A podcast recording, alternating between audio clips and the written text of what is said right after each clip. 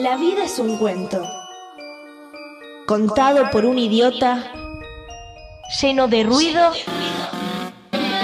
y de furia.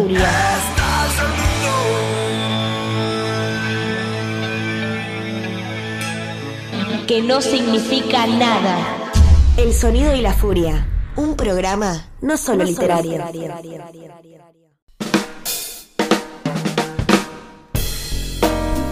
Todo gran escritor empezó por una primera publicación. Por eso te invitamos a conocerlos en El Semillero. Conoce hoy a los escritores de los que escucharás hablar mañana. El Semillero en el Sonido y la Furia.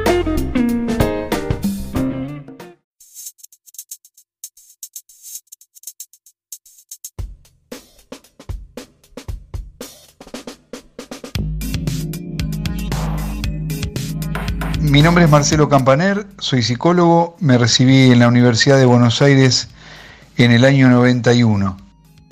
Empiezo a escribir más o menos a los 20 años, eh, en forma aislada, pero más que nada lo que hacía, era leer mucho y bueno, eh, la influencia, se podría decir que eh, mi madre era pintora y había muchos libros de muchas enciclopedias de historia del arte, muchas muchos libros de biografías de pintores, pero sí eh, uno se tiene que eh, centrar en, literatura, estaban los, los clásicos, sobre todo los escritores rusos, Dostoyevsky Tolstoy, eh, básicamente.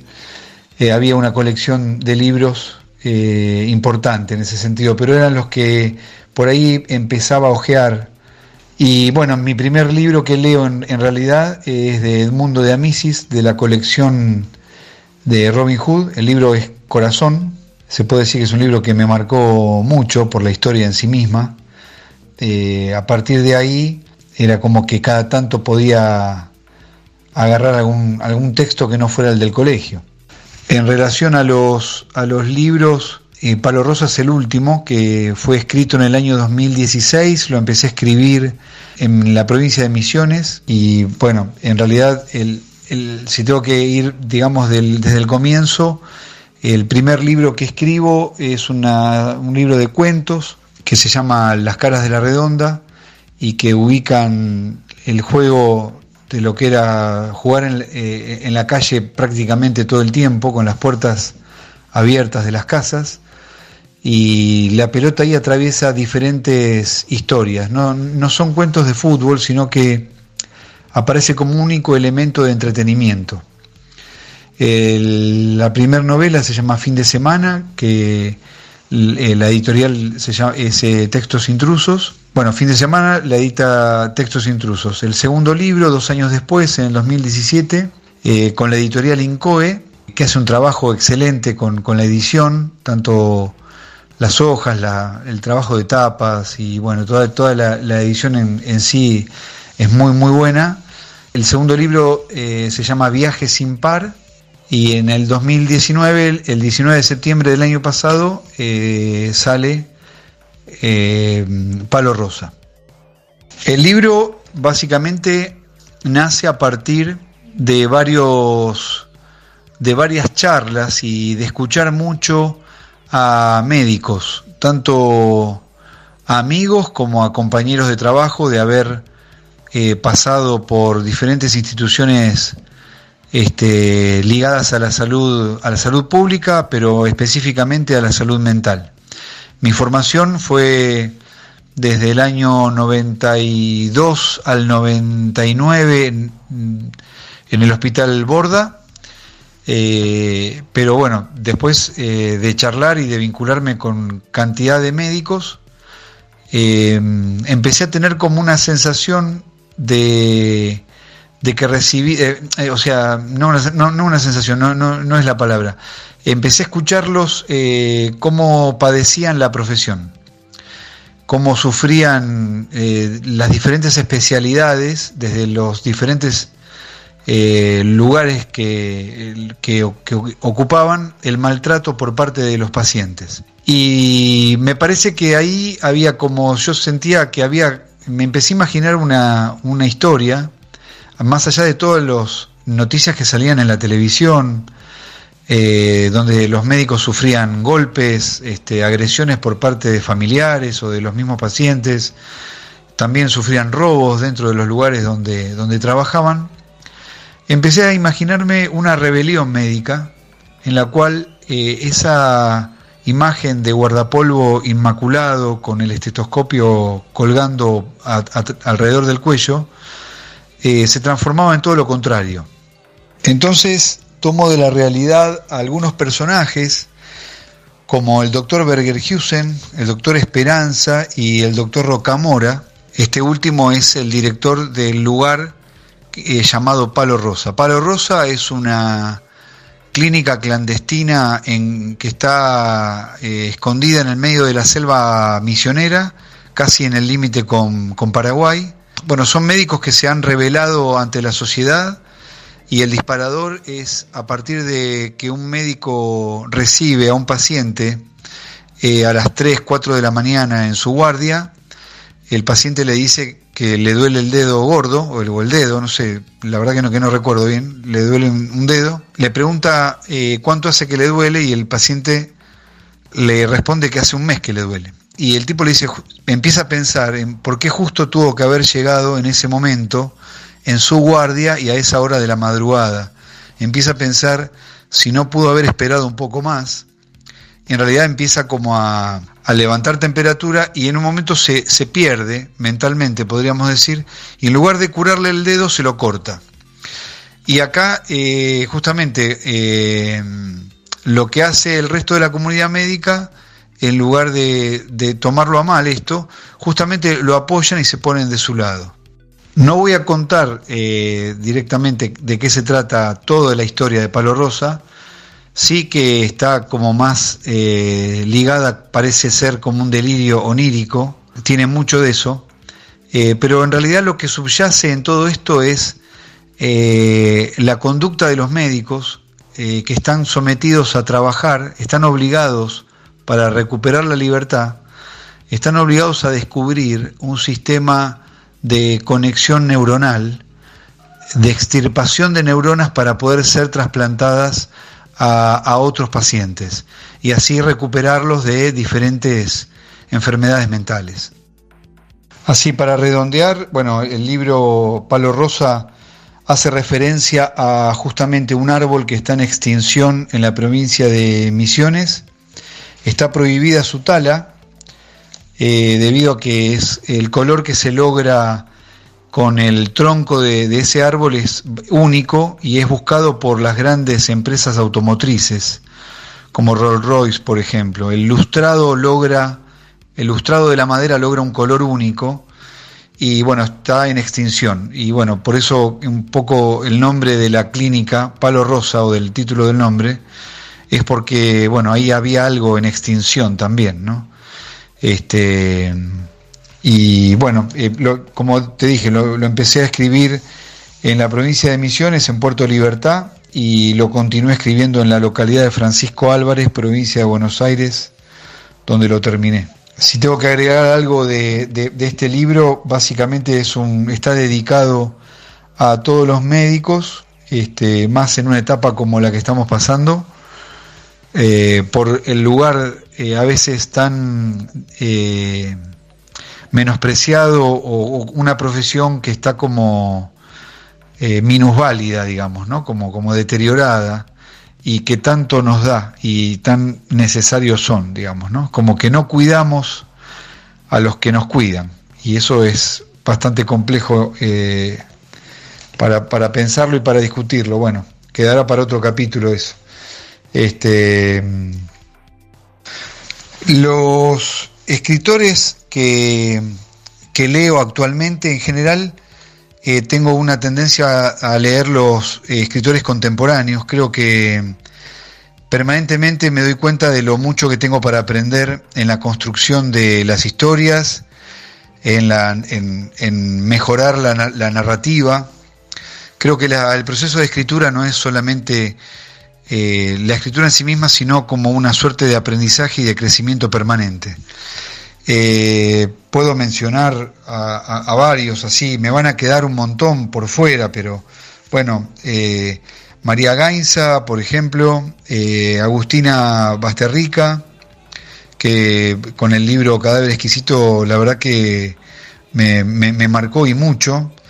Gabriela Cabezón Cámara, Quique Ferrari, Marcelo Rubio, leía Valentina Vidal, eh, en este momento estoy leyendo a Agustina Caride, un libro que salió hace nada, hace unas semanas, que se llama No habrá sino ausencias, eh, editado por Letras del Sur. Y la verdad que me está, me está como sirviendo mucho también para, empiezo a leer todo lo que es el entramado narrativo, ¿no? que, que, a veces tanto cuesta. Eh, pero bueno, a Luis May, eh, bueno, eh, por nombrar así algunos cuantos, ¿no?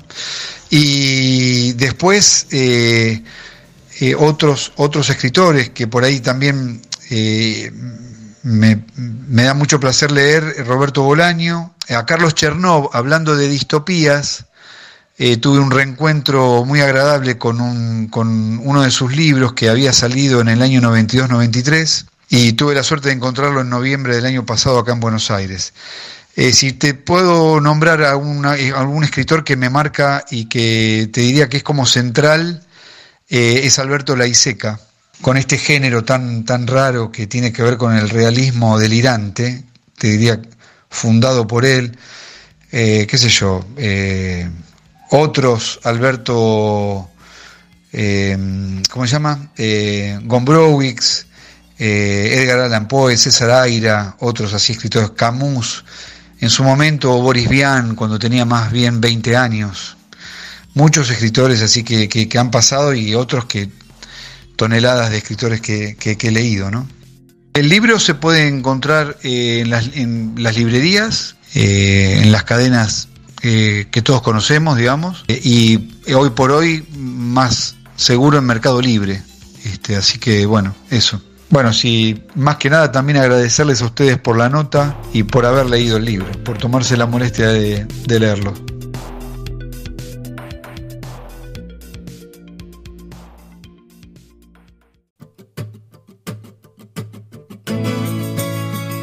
¿Te parecen muy caros los libros? En promedio salen 800 pesos. Pero si te suscribís a nuestra biblioteca El Sonido y la Furia, podés llevarte un libro todos los meses por solo 300 pesos. Además hay remeras literarias y descuentos en librerías. Visita nuestro Facebook y el link en nuestra descripción. Gracias por acompañarnos en esta aventura literaria. El Sonido y la Furia, el mejor podcast de literatura.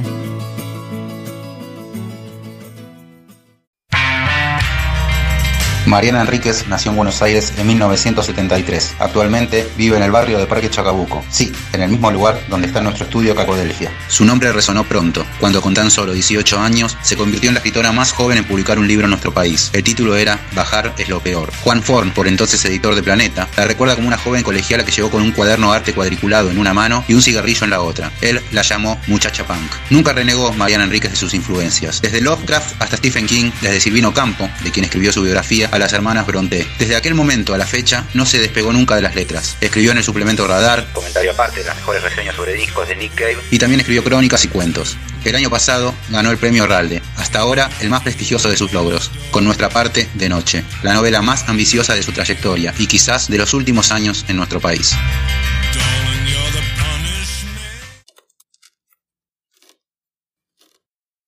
Gaspar se acercó y vio que su padre tenía una caja de cartón a su lado, bastante alta, como de un pequeño electrodoméstico. ¿Esteban se fue? Esta mañana. Mira lo que tengo, Gaspar, fíjate. Gaspar primero le miró la cara. Estaba sonriendo con una ceja levantada y estaba borracho. Esa era una señal pésima.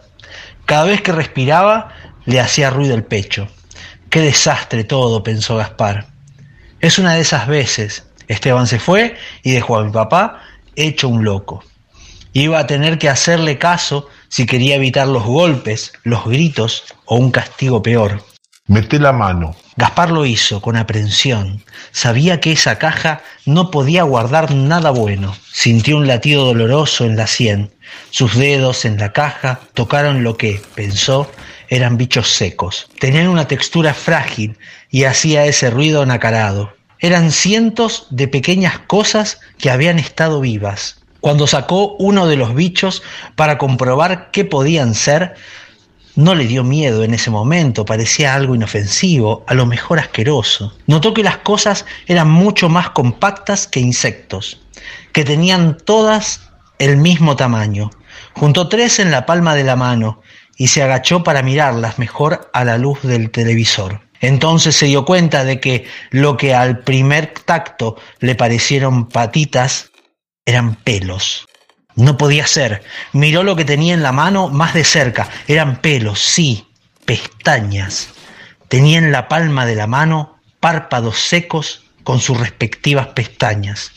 Toda la caja estaba llena de párpados, tiró al piso los párpados cortados y vomitó frente al televisor, salpicó un poco las piernas de su padre. Está loco, pensó, tengo que escaparme, también tengo que saber y tengo que tomar otra aspirina antes de que me duela tanto que no pueda caminar. ¿De dónde lo sacaste? ¿De dónde sacaste los ojos? No son ojos y no son míos, son un regalo. ¿Quién te los regaló?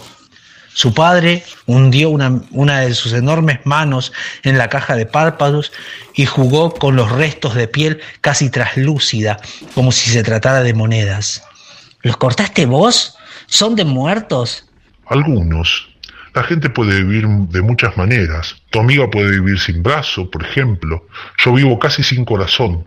Alguna gente puede vivir sin ojos o sin párpados. Algunos se los dejan cortar.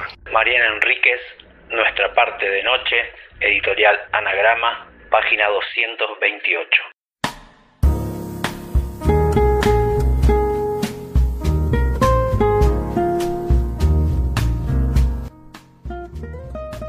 Sean bienvenidos y bienvenidas al Sonido y la Furia, Matías Bertini quien les habla. Estaban oyendo anteriormente a Marcelo Campaner y el libro al que él se refería de Carlos Chernov es Anatomía Humana, que había sido el Premio Planeta eh, en el año 93. Recién estábamos conversando luego de la nota con él y me decía, por favor, menciona esa novela, así que hacemos el favor y obviamente que la recomiendo, es una novela que si bien es del año 93 es totalmente actual. Pero antes de continuar con este programa y adentrarnos en nuestra parte de noche, le doy la bienvenida a Luis Alexis Leiva. Muy buenas noches gente, y digo muy buenas noches, nunca mejor dicho, porque la literatura sucede de noche y nuestra parte de noche sucede en la literatura.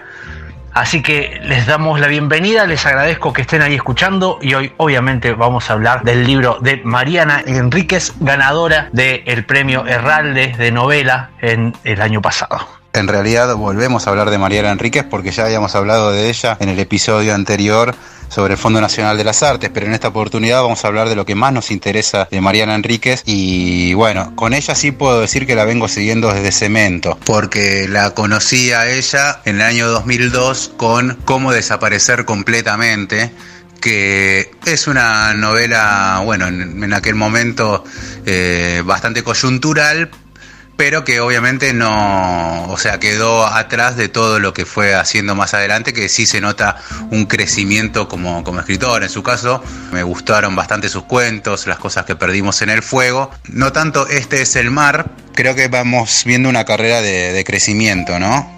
Y me parece que ya en nuestra parte de noche, eh, María Enríquez sí se propuso hacer su gran novela, ¿no?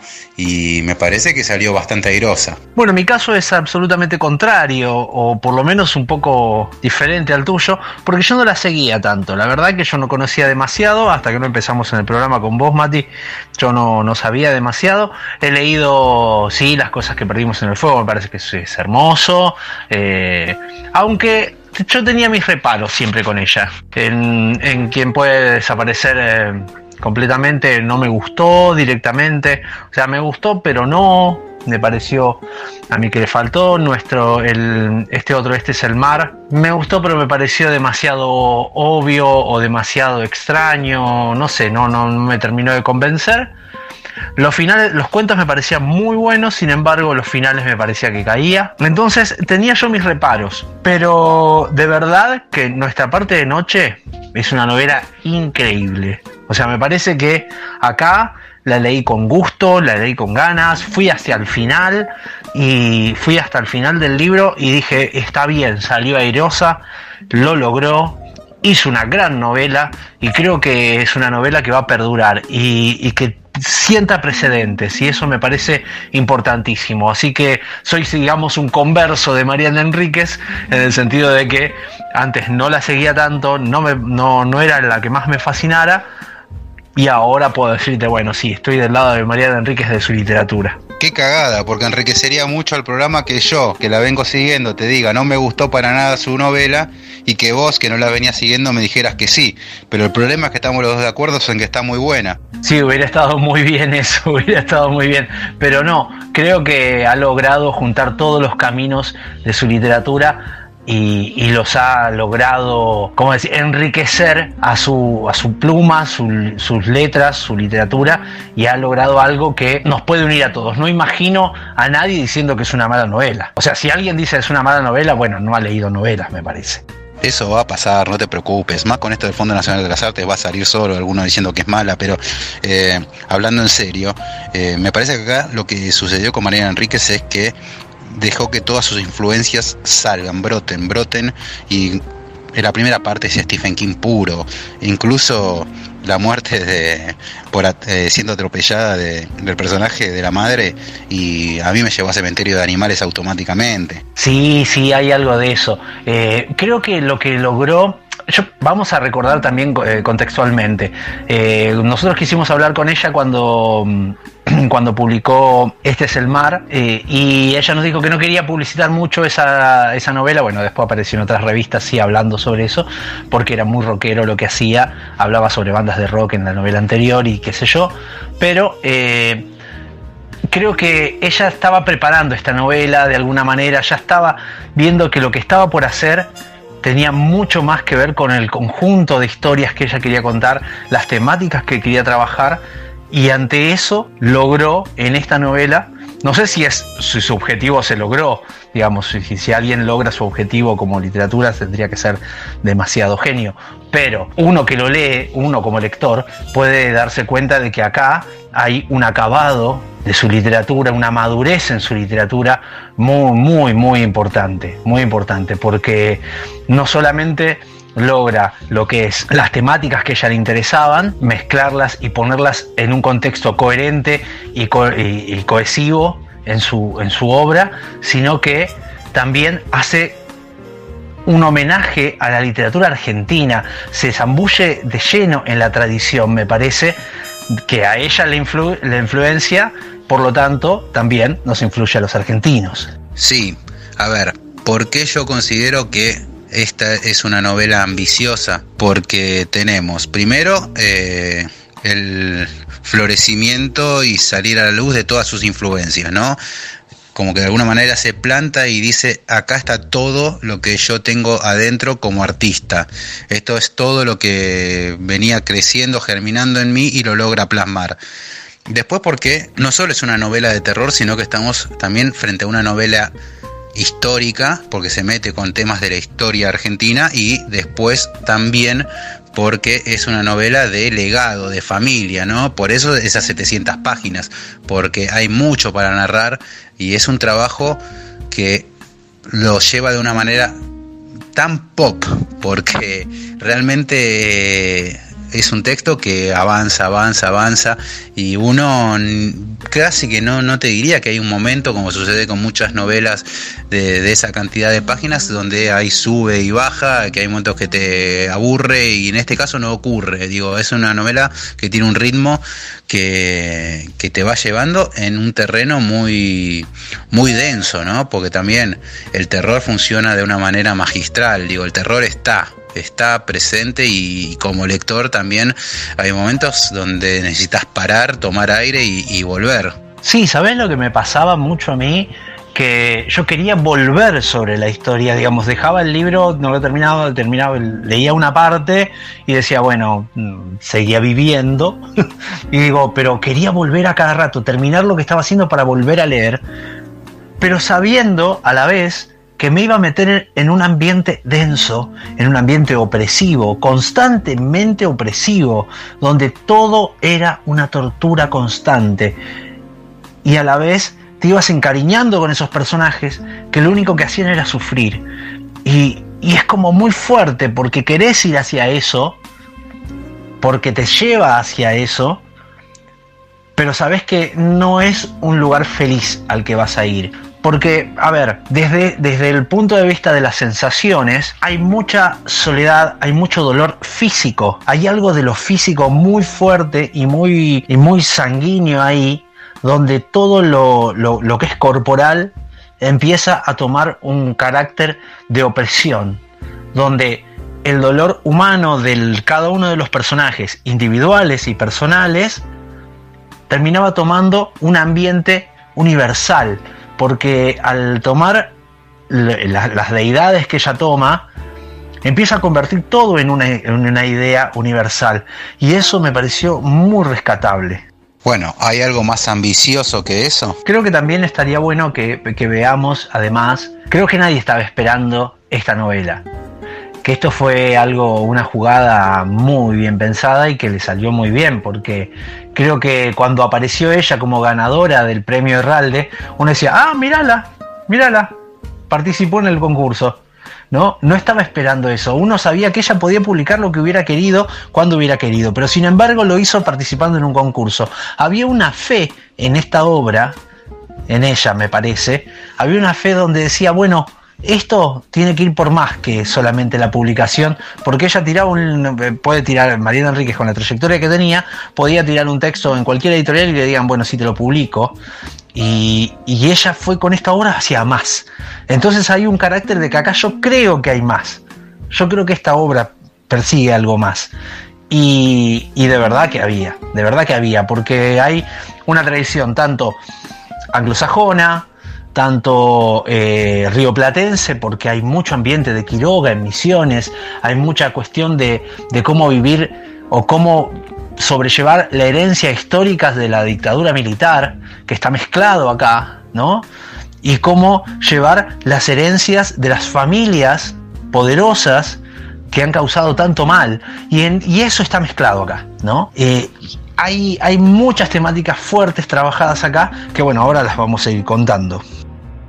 Sí, claro, es verdad, ahora que lo mencionás, sí, sí, hay algo de Quiroga y algo de Lamberti también te diría, ¿no? Ese terror en los suyos, en los arbustos, ¿no? Ese terror de, del interior que, que lo hace también muy, muy autóctono, ¿no? Ella en alguna de las notas hablaba de la, de la importancia de, de rescatar esas jergas y esa literatura popular, ¿no? Y bueno, sí, ahí, ahí te, doy la derecha cuando mencionas a Quiroga. Y lo sumo también a Mariano Quiroga, ¿no? Obviamente. Por un lado tenemos a, Juan, que es una especie de medium forzado y a la vez esclavo de una familia muy adinerada que pertenece a una secta muy fuerte. También hay historias sobre San la Muerte, eso es, es hermoso también, cómo va sucediendo y cómo se va colando por, por diferentes costados. ¿no? Y, este Juan, que es una especie de medium que trae a la oscuridad, que es una especie de entidad eh, voraz, es la palabra, creo. La entidad que, él convoca es, la eh, es voraz, porque necesita alimentarse. Y él trata de, de alguna manera, siendo una especie de esclavo y estar forzado a estar con esta familia que lo utiliza de medium para convocar a la, a la entidad, trata de salvar a su hijo del mismo destino, porque se supone que lo que trae en la sangre viene a, a replicar esto, ¿no? Y esta idea de que uno se perpetúe en, los hijos es muy fuerte y está muy bien planteada porque se plantea desde el lado fantástico, pero a la vez eso te dispara hacia el lado eh, social y realista, digamos, vamos a ponerlo así, eh, donde planteamos que es tener un hijo y, ser a la vez dueño de ese hijo y a la vez tratar de salvar a ese hijo de eh, el destino que tiene el padre, que no replique el destino del padre. Y eso está muy bien, está muy bien, porque la herencia es constante. La herencia se habla constantemente, tanto histórica por la dictadura militar, tanto eh, familiar por, la idea de los padres y los hijos y las madres y las familias, y tanto por la herencia literaria, a donde ella responde con eh, las virtudes, digamos, de las historias, de las historias, em, digamos, de leyendas folclóricas, a la vez de las, de las de la herencia anglosajona que tenemos en Argentina sobre la literatura y la herencia europea que hay de nuestra literatura. Y ante todo eso, ella responde, es la gran novela de la herencia, diría yo.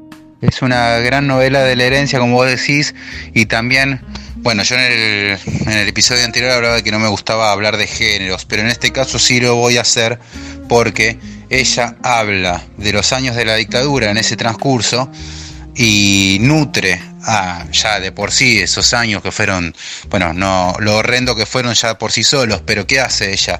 Le agrega género a la historia que, nosotros ya tenemos y que conocemos y le da ese marco de terror a algo que ya de por sí era horroroso, ¿no? Hace literatura de terror con la dictadura militar. Y ahí me parece que el género se impone y el género gana, porque está haciendo una gran literatura dentro y con las reglas que eh, impone el género literario. Sí, exacto, exacto. Además porque esquiva la idea de, a ver, voy a hablar de la literatura o de la, digamos, de, la dictadura militar en literatura y generalmente es testimonial. Nuestra tradición o nuestro, los libros que se han escrito sobre ello eh, tienen más que ver con la idea testimonial, donde ya el horror mismo, que ya era, eh, como es, no necesitaba más nada que ese mismo horror, entonces tenemos el testimonio y casi lo periodístico.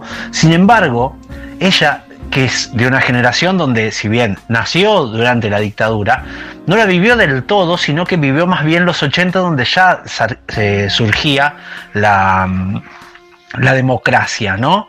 Y en ese surgir, ella toma de otra manera a la, a la, dictadura y la casi la naturaliza en la historia argentina, como que a nadie se nos puede escapar que vivimos eso, o que tuvimos eso de, eh, de, herencia, vamos a decirlo otra vez. Y entonces, eh, desde ahí, ella construye cómo, miró cómo mira la cultura la dictadura hoy en día desde, desde su generación. Y eso me pareció impresionante, impresionante, porque usar la dictadura para decir que había familias que hacían asesinatos y se, y se aliaban con los militares para ocultar esos asesinatos que nada tenían que ver con, con, digamos, con la cuestión política, sino con la cuestión propia, y los mezclaban dentro de todos esos asesinatos políticos que había, digamos, es, es la convivencia constante de la historia dentro de sí misma. Y eso es, no es nada más que decir, bueno, eh, ha hecho una gran literatura esta mujer.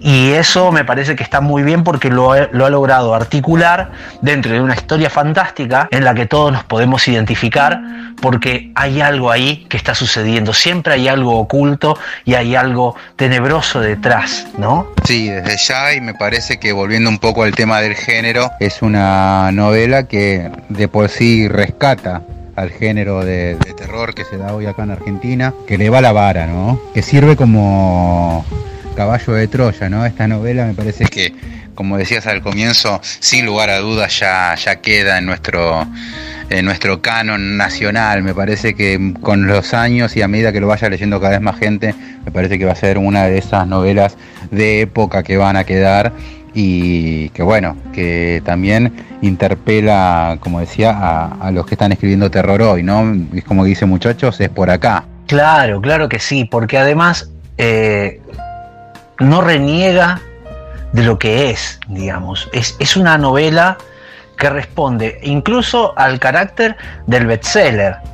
sin caer en los lugares comunes del bestseller, utilizando los tópicos del bestseller que tienen que ver con, por ejemplo, la idea de la familia que se continúa, de un, del personaje principal que es un padre, que es un hombre que tiene un hijo, y después contamos la historia del hijo, y después contamos la historia de, ¿no? Y en ese sentido, eh, y en los y en y las historias que hay más o menos de amor, porque también ella no toma nada que sea eh, cursi en ese punto, toma algo más, eh, ¿cómo decirlo?, más real o más oscuro desde el punto de vista de lo, de, de, del amor, del punto de vista de, las relaciones. Y eso hace que sea un género a la vez, como, como si fuera el género del bestseller, pero con más calidad todavía, ¿no? Con caridad. Y eso te da, te da la pauta de que, bueno, no hay que renegar de todo lo que hemos leído, de toda la cultura pop que tenemos encima, sino que hay que llevarla más allá. Y hay que darle esa calidad que uno hoy le puede descubrir como, como berreta o como, o como lugar común. Y hay que cambiar eso. No es, no es la idea de replicar ni hacer homenajes a, sino tomar los caracteres, las formas, el espíritu de cada uno de esos géneros y darle calidad a ello. Hay un trabajo que no se puede creer y que no tiene que ver con la forma simplemente de eh, decir, bueno, ah, agarro y cuento las cosas de atrás para adelante o hago o mezclo los tiempos. Eso no es la calidad y eso no es el problema.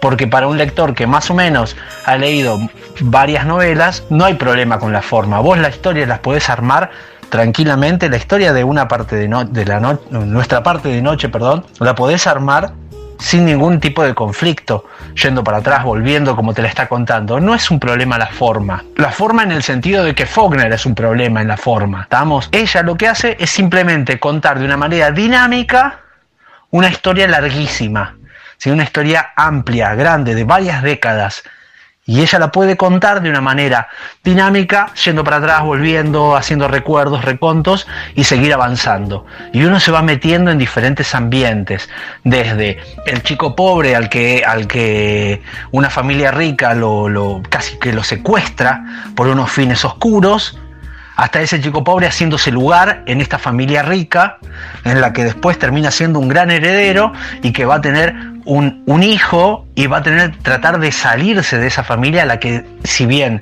lo acogió, lo, lo digamos, lo cuidó, o por lo menos lo utilizó, ¿sí?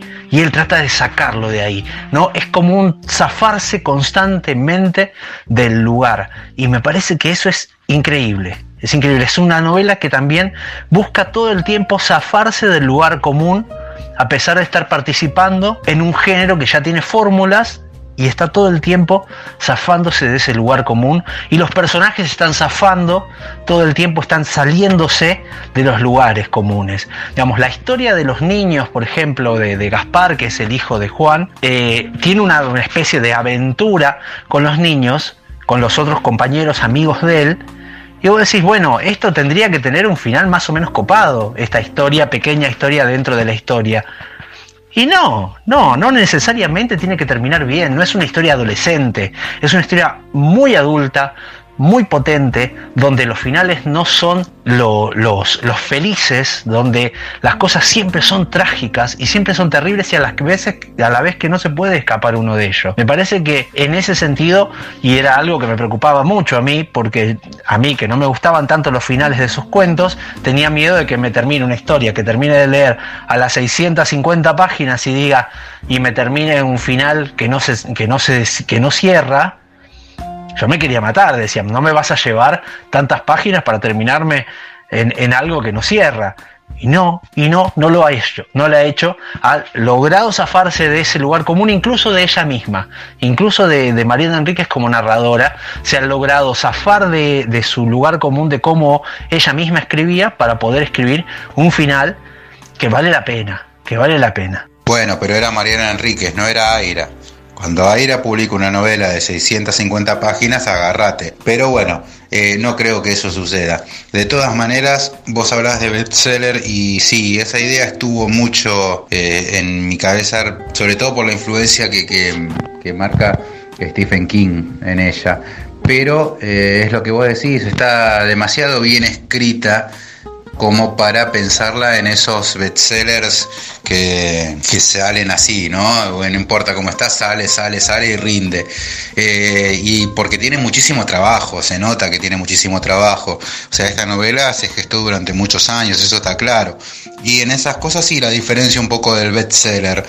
No sé si la encajaría ahí. De todo porque si hablamos de bestsellers en Argentina tendríamos que hablar incluyendo la Mariana Enríquez, del podio Rolón, Sacheri Mariana Enríquez, ¿viste? Ahí me hace más ruido todavía. Y bueno, y como todo bestseller, ameritaría una buena película o una buena serie que se podría hacer. Lamentablemente Mariana Enríquez nació en Argentina y los costos de hacer semejante novela serían altísimos.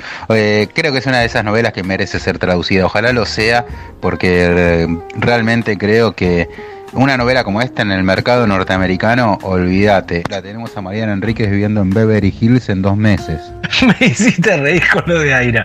Eh, sí, claro. Imagínate que eh, Aira con su fanatismo por el Deus Ex Máquina arruinaría cualquier historia. Pero bueno, fuera de eso, eh, Mariana Enríquez yo creo que en ese sentido puede convertirse en una literatura popular y va a ser difícil, a ver, acá voy a poner un punto porque tiene que ver con que no todos, creo que muchos van a hablar de la novela y no sé cuántos eh, realmente se van a dedicar a la novela. Digamos, eh, va a haber algo que tiene que ver con el impedimento de que sea tantas páginas y que esa cantidad de páginas en una novela de una escritora consagrada como Mariana Enríquez los tire para atrás, ¿no? Porque esto es el mar se lee rapidísimo.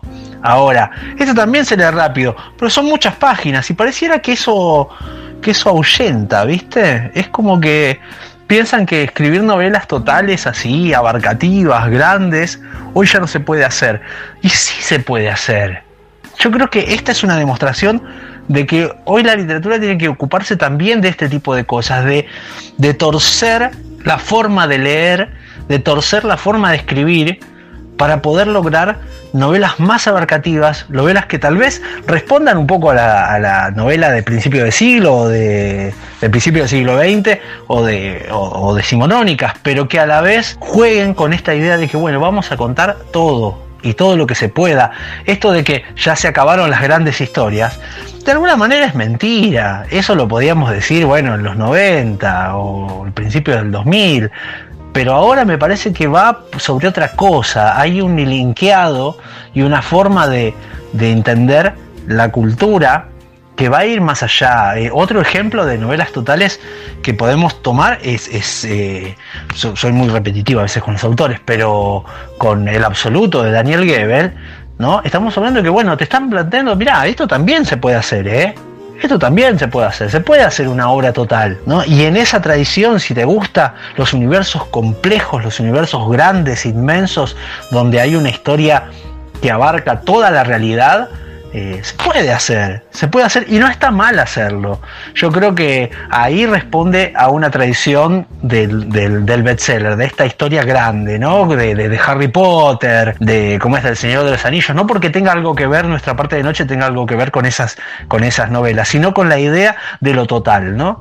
Y si bien esta historia no creo que tenga una continuación, porque no valdría la pena hacer una continuación, me parece que está bien así como quedó, es algo que, te da la pauta de que, bueno, como dijiste vos, Mati, a la gente que hace de género, mira, se puede hacer. Por acá también se puede ir. No es una alternativa muy buena y que esta alternativa tranquilamente se puede convertir en una película, tranquilamente se puede convertir en una serie, como todo lo que ahora parece que si no, si se queda en el libro está mal. No, si se puede pasar a, también se puede pasar una, a un registro audiovisual, pero vamos, por acá también se puede ir.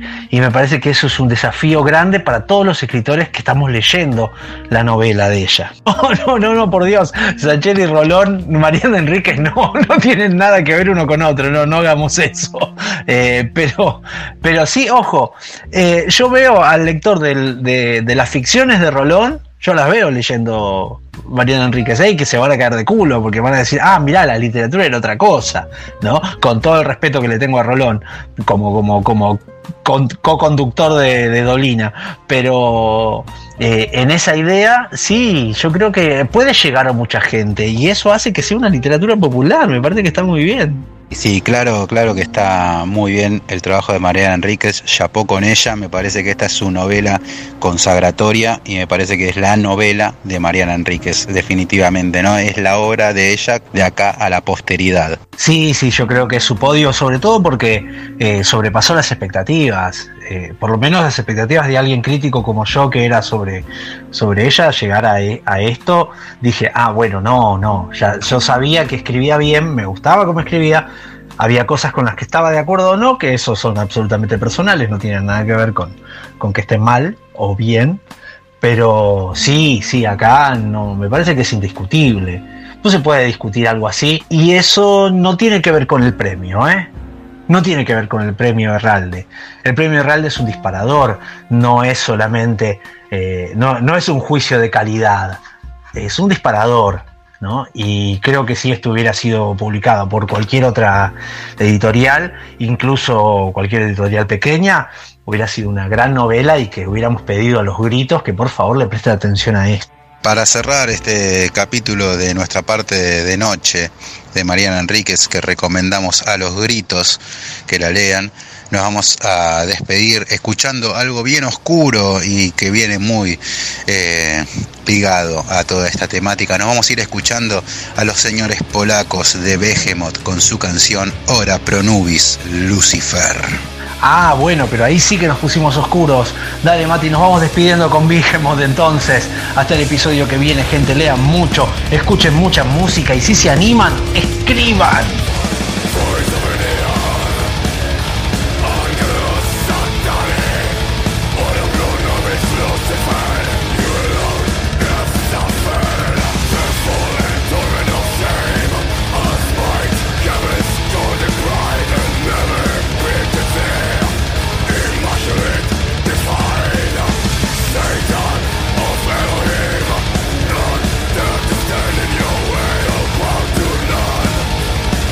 Y si todavía estás moviendo la cabeza ahí con Behemoth, eh, te quiero contar que vamos a hablar ahora en este especie de bonus track o escena postcrédito de los libros que estuvimos leyendo. Mati, por favor, arranca vos.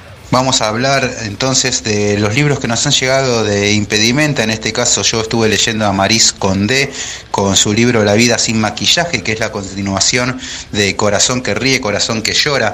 Maris Condé es una autora hoy que ya tiene unos cuantos años y que ha decidido repasar su vida. Y antes que se agarren la cabeza y digan, no, en el sonido y la furia están eh, recomendando literatura del yo. Bueno, atenti, sí, es literatura del yo, pero antes que todo es literatura y ella narra su historia, eh, ella es de la isla de Guadalupe y termina yendo a estudiar a Francia, donde la pasa realmente mal porque termina teniendo un hijo con 19 años, ella, y el padre del pequeño la abandona y ella pasa unos años muy difíciles en París, viviendo prácticamente de la voluntad de, de sus allegados y bueno, es realmente un libro muy crudo.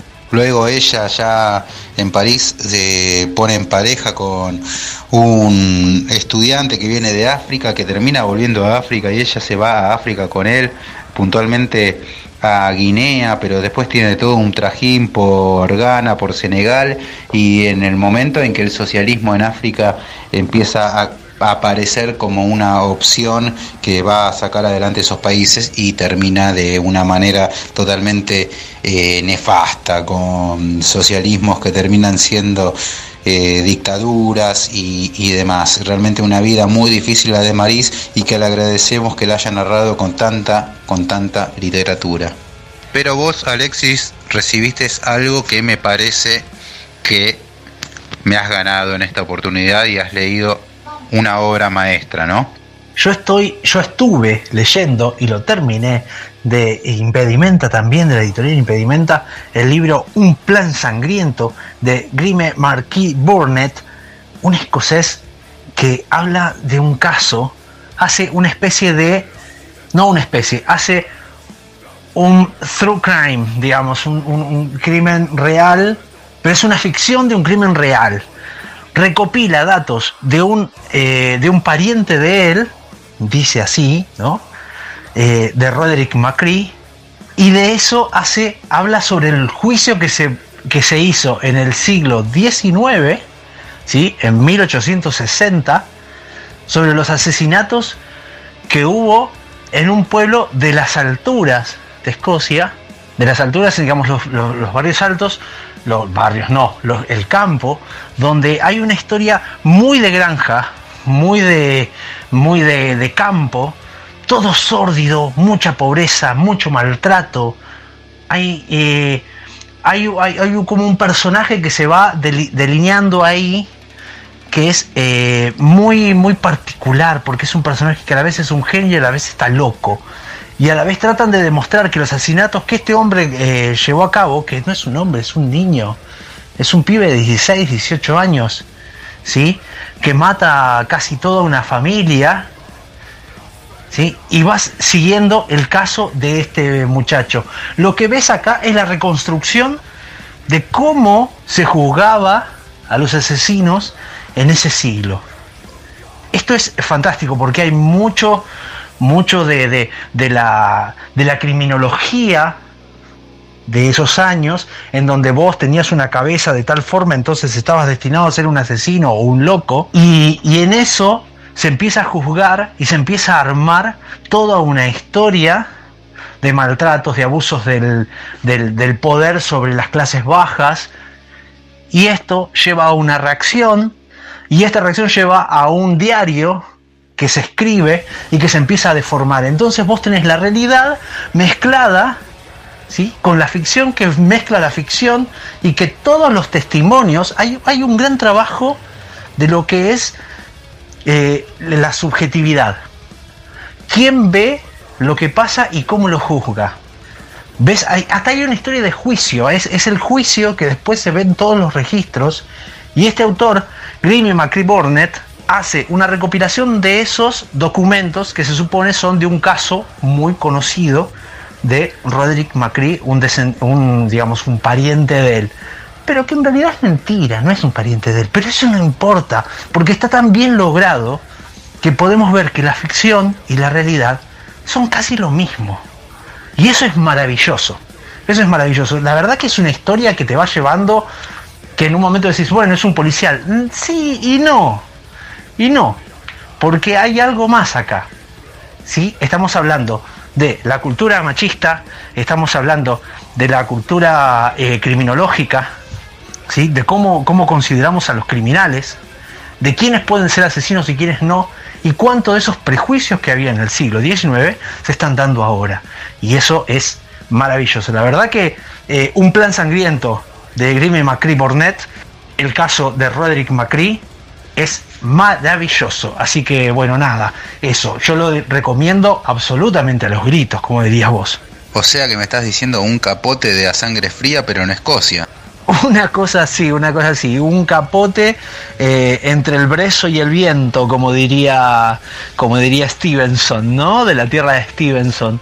Eh, comprendés muchas cosas, la verdad que te diría que sí, que comprendés muchas cosas de cómo se manejaban eh, los pueblos en ese momento, lo que es un sheriff, lo que es la, el abuso sobre las tierras, un arrendatario, las parcelas. Eh, cómo se consideraban a, los hombres, a las familias, a, los hijos, y, todo ello mezclado después con científicos hablando sobre los criminales, si tienen la cara de tal manera o el cráneo está formado de tal otra, ¿no? O sea, asombroso está ahí, ¿no? Y eso eh, te lleva y te lleva y te, y te va poniendo en jaque porque a la vez, sabiendo ya que esta novela está planteada el año pasado, digamos, esta novela salió el año pasado, eh, está interpelando todo el tiempo con esta época. ¿no? Es, eh, la verdad que es una experiencia que vale la pena leer y vivir, que es leer un plan sangriento de, de Macri Burnett.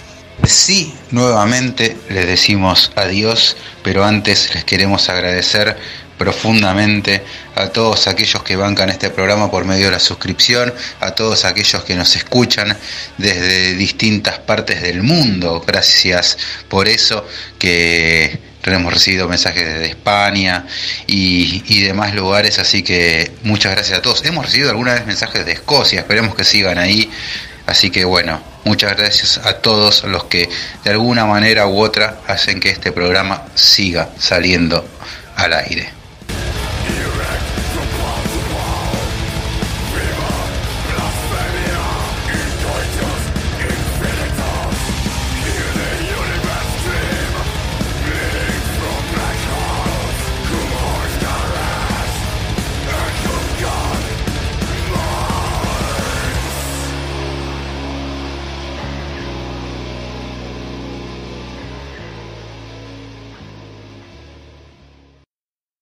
Eso fue todo por hoy. Gracias por habernos escuchado. Hasta el próximo episodio. El sonido y la furia, el mejor podcast de literatura.